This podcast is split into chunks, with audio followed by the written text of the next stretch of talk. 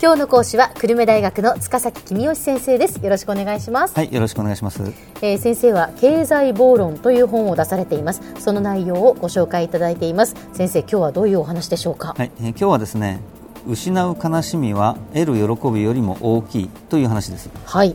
断捨離っていう言葉が流行ってますね、うんまあ、いらないものは捨てましょうっていうことですけどえね、こういう言葉が流行ること自体いかに人々がいらないものを捨てずに持ってるかっていうことですよえね 確かにそうですね人間は持っているものが減るのが嫌いなものなんだそうでうす、んでいらないものでさえも持ってるわけですからいるものを失う悲しみってとっても大きいわけですよねはい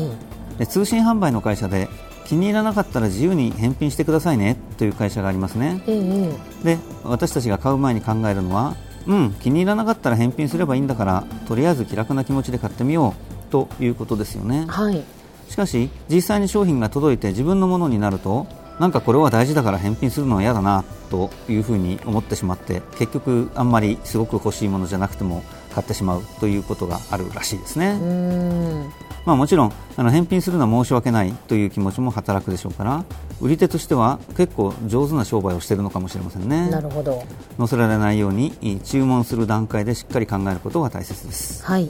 話は変わりますけども例えばですね確率1%で命を失う危険な任務があるいくら払ったら引き受けてくれるかと聞かれたら相当高い金額じゃないとやりたくないですよねそうですね、もう大金をもらっても嫌だって思うかもしれないですえね。えですよねじゃあ今度ですね君は確率1%で命を失う病気にかかっている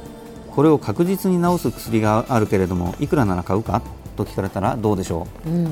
さっきの金額よりちょっと小さい金額を答える人が多いんじゃないですかね、そうですね。ええ命を失う確率の1%って何円の価値があるんでしょうねうんうん、他のケースも考えてみましょうはい、君は確率100%で命を失う病気にかかっている、うんこの確率を99%に下げる薬があると言われたらいくらなら買いますかなんかもっと小さい金額が出てきそうですね、だって100%がえええ99%えになったところで、ええええやはり命を失う確率はかな りかなり高いということですからね。まあ物は言いようで君は必ず死ぬ運命なのだが1%の確率で助かる希望を売ってあげようと言われたらもうちょっと高い金額を出すかもしれませんけどね確かにそうですね。これはもう心理学の話なんでしょうけども、ええ人間の心理って大変複雑であって君の命の値段はいくらかと聞かれた場合の答えを考えてその100分の1の値段を答えるというわけではないみたいですそうね。いうことですね。ええ同じ1%でそもうですね状況によって、ええその心理も変わるっていうことですよそねの。そのようですね。さて話全然変わりますが株式投資いい損すると嫌だからあやらないよって人多いですよね。まあ確かにそう聞きますね。ええ儲かるかもしれないし損するかもしれないわけですけども儲かった時の喜びは小さいし損した時の悲しみは大きいから、まあ、やめとこうということなんでしょうね、うんですからこれも基本は同じことだと思いますはい。株式投資に関して、えーもう一つ言うと素人初心者は損切りが下手だと言われます損切りっていうのはどういうことでねすか、先生。あの値下がりした時に売っちゃうってことですね、あほうほのうこれ以上持っててもっと損が膨らむといけないから売っちゃおうっていうのを損切りって言うんですけども、はい初心者はこれをなかなかやらないというふうに言われてます、うん、その1000円で買った株が800円に下がった時に今売ったらもう損が決まっちゃうじゃないかと、ん1000円まで戻るかもしれないんだから売らずに持ってたいって思って売らずに持ってる間に600円まで下がっちゃうっていなるほうど初心者が多いとうん、いうことですね、はいですから、まあ、そのあたりのことをよく考えて傷口を広げないようにしっかりと投資をしてもらいたいと思います、うん、さてまた話変わりますけども子供に勉強させたいと思った時いい点を取ったら小遣いあげるよという親が結構いますよねはい。でこれをおちょっと工夫してみましょうーんどうするんですか、う、え最初に小遣いあげちゃうんですほうで悪い点取ったら取り上げるぞと言っておくんですねはあ なるほどそうすると、うんもう1回手にした小遣いですからこれを失うってのは子供にとって大変大きな悲しみな嫌わけででしょうねそうならないように頑張って勉強するかもしれませんね。はあものは言いようですねそうですねさて儲かる人の喜びよりも損する人の悲しみが大きいというのは企業経営者とか政治家にとって、えーとっても大きな問題となりかねないーんということですどういう問題になるんでしょうえか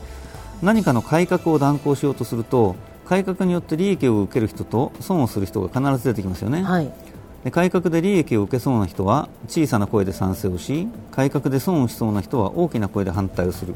ということになるとなかなか改革を断行するっていうのは簡単じゃないですよね。あー確かにそうですね例えば規制緩和によって新しくビジネスを始められるっていう人はまあ嬉しいはずですが、そんなに頑張って賛成運動をするわけじゃないんですね。ええええ一方で今まで規制に守られてた人にとっては規制緩和で、えー損する話ですから、必死で反対運動するわけですよね、はいまあ、規制緩和がなかなか進まないっていう理由の一つにそんなこともあるのかなと思うわけですうねん今一つ政治家が選挙の時に公約掲げますよね、はいでこれも気をつけなくちゃいけないということだと思いますほここに道路を作りますっていうのは具体的な公約をしてしまうと住民としてはもう道路が手に入ったような気になってしまうう、うん、でその時の嬉しさはあんまり大きくないんだけどやっぱり無理でしたと言われた時には家の前の道路が取り壊されてしまうのを見るような感覚で猛烈に腹を立てるう住民が多いでしょうね、きっとね。うん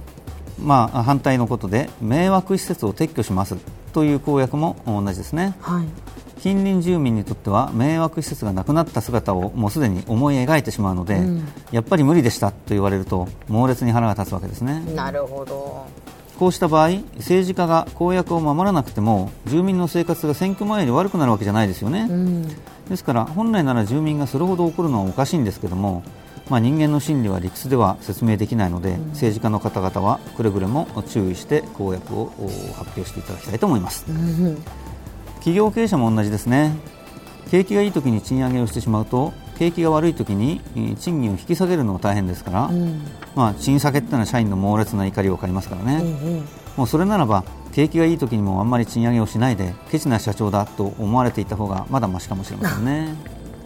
では先生今日のまとめをお願いします、はい、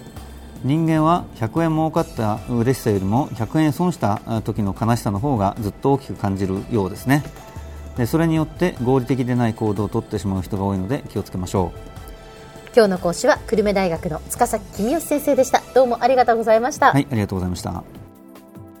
さて、QT プロモーニングビジネススクールは、ブログからポッドキャストでもお聞きいただけます。また、毎回の内容をまとめたものも掲載していますので、ぜひ読んでお楽しみください。QT プロモーニングビジネススクール。お相手は小浜もとこでした。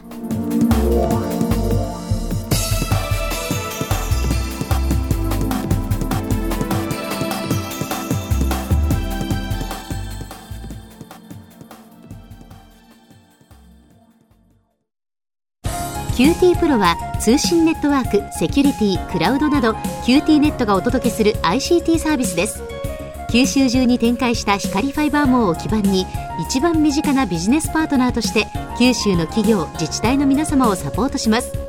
詳しくは QT プロで検索を